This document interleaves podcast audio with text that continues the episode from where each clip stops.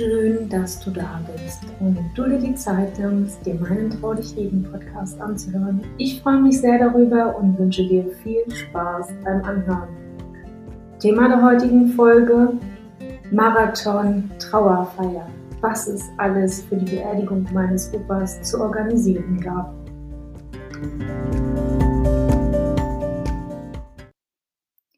Die Grobplanung bei dem Bestatter war nun getan. Nun ging es an die Detailplanung und an das Besprechen des weiteren Vorhabens. Nach so einer Session brummt gewaltig der Kopf. Ich denke, das kannst du dir vorstellen.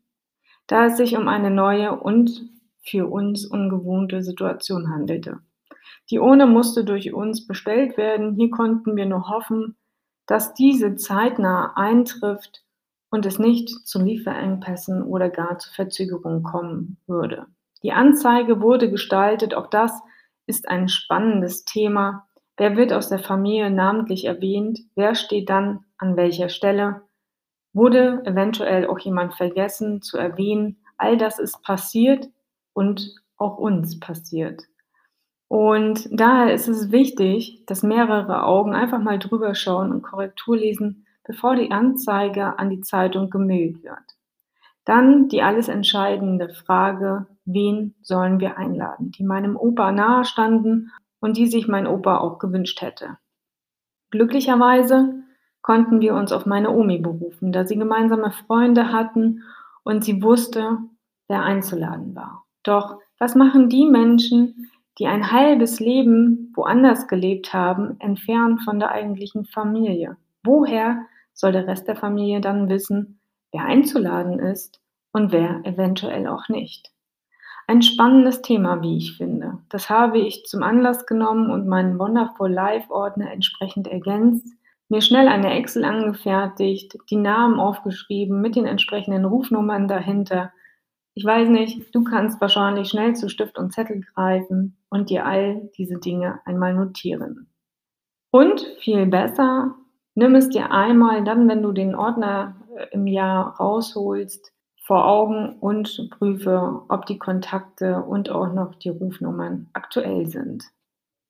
Was aber auch essentiell ist, ist die Uhrzeit, wann die Trauerfeier stattfindet und wo es im Anschluss zu Kaffee und Kuchen geht. Also ran an den Apparat und einige Restaurants in der Nähe kontaktiert. Meine Herren, auch hier gibt es zahlreiches zu beachten. Wer kommt mit dem Auto? Können eventuell auch Fahrgemeinschaften gebildet werden? Sind an dem Restaurant ausreichend Parkplätze vorhanden? Ist das Restaurant nicht zu weit vom Friedhof entfernt? All das sind Fragen und Aspekte, die zu berücksichtigen sind. Reicht das Budget? Du solltest in etwa wissen, wie viele zur Trauerfeier kommen. Mach dir eine Liste und bitte die Leute, dir telefonisch, per Nachricht oder per Mail mitzuteilen, ob sie kommen oder nicht. Damit du in etwa weißt, wie viele am Ende mit zur Trauerfeier in das Restaurant kommen.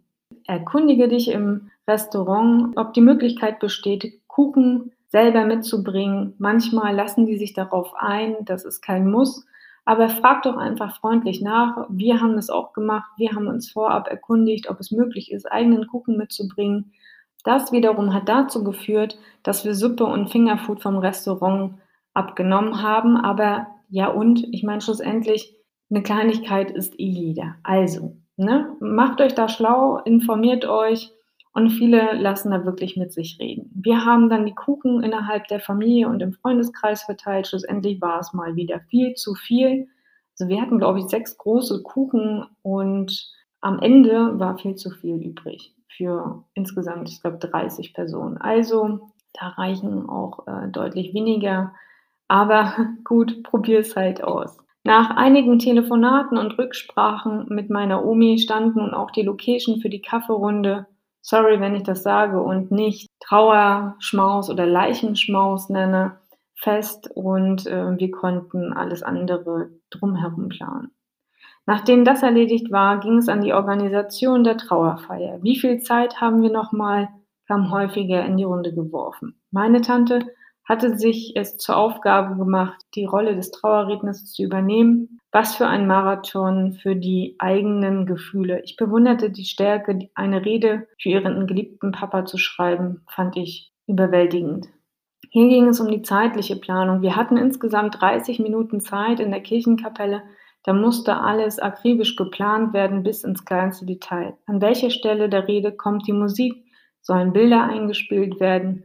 Passt die Tontechnik und vieles mehr. Es gibt auch hier wieder einiges zu beachten und zu bedenken. Und am Ende eine wirkliche Generalprobe kann vorher nicht durchgeführt werden, sei dir dessen bewusst. Die Bestattungsunternehmen sind aber mittlerweile richtig gut organisiert und ausgestattet und prüfen entsprechend auch vorher nochmal die Tontechnik und die Technik in der Kirche beziehungsweise in der Kirchenkapelle. Erkundige dich gerne. Vieles ist heutzutage möglich. Ich kümmerte mich um ein Foto von meinem Opa, das neben der Urne aufgestellt werden sollte, damit jeder auch nochmal sein Gesicht sah.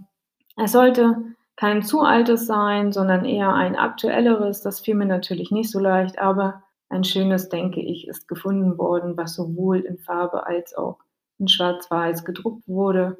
Mir war wichtig, dass es meiner Oma gefiel und ich glaube, das habe ich auch geschafft. Dann noch die Frage nach der Farbe und die Größe und dann war auch das Thema vom Tisch. Wie ist eigentlich die Sitzordnung in der Kirche? Hast du dich das auch schon mal gefragt? Sind wir doch mal ehrlich, in der Schule sind wir doch eher bestrebt, uns in die letzte Reihe zu setzen, in der Hoffnung, dass uns keiner sieht. Tatsächlich ist es in der Kirche etwas anders. Hier gilt, erste Reihe gehört den engsten Familienangehörigen und dahinter kommen dann die Familienangehörigen und enge Freunde und anschließend entfernte Verwandte und Bekannte während des Einzugs läuten oftmals Glocken oder aber es wird ein Lied gespielt, bis alle ihren Platz eingenommen haben. Dass die Unterhaltung einzustellen ist, ist, denke ich, in dem Moment einleuchtend. Die Urne, ich bin mir schon gar nicht mehr sicher, ob meine Mutti oder meine Tante die Urne zur Grabstelle getragen haben. Einer von den beiden war es auf jeden Fall. Für meine Omi war das ebenfalls alles viel zu aufregend und zu bewegend dass wir mehr daran interessiert waren, sie zu stützen und zur Grabstelle zu begleiten. Als wir an der Grabstelle ankamen, brach der Himmel auf und die Sonne kam zum Vorschein. Es war so unglaublich schön. Wenn das mal kein Zeichen ist. Hier richtet der Pastor bzw. der freie Trauerredner ein paar letzte Worte an den Verstorbenen, bevor die Urne zur Erde kommt. Anschließend treten die engsten Angehörigen an die Grabstelle und verabschieden sich ebenfalls still oder mit ein paar letzten Worten.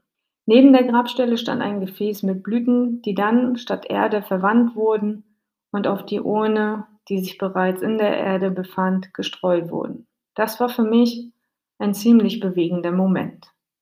So, so viele Tränen, meine Herren, sind an diesem Tag geflossen. Das ist doch auch alles sehr verständlich, dass da Kopfschmerzen bei rumkommen. Nachdem sich jeder einzelne von meinem Opa verabschiedet hat und die Grabstelle verschlossen wurde, blieben wir noch einen kurzen Moment dort stehen. Ich bin ehrlich, wir hatten noch einen kleinen Aquavit, Opas Lieblingsgetränk, einen Malteser und haben den Moment genutzt, die Gläser rausgeholt, uns einen eingekippt und noch einmal auf meinen Opa angestoßen. Alles in allem ein sehr bewegender Tag, aber auch sehr schön. Wir haben in meinen Augen das Beste daraus gemacht und meinen Opa liebevoll verabschiedet. Das einzig Wichtige im Leben sind die Spuren von Liebe, die wir hinterlassen, wenn wir ungefragt weggehen und Abschied nehmen müssen. Albert Schweitzer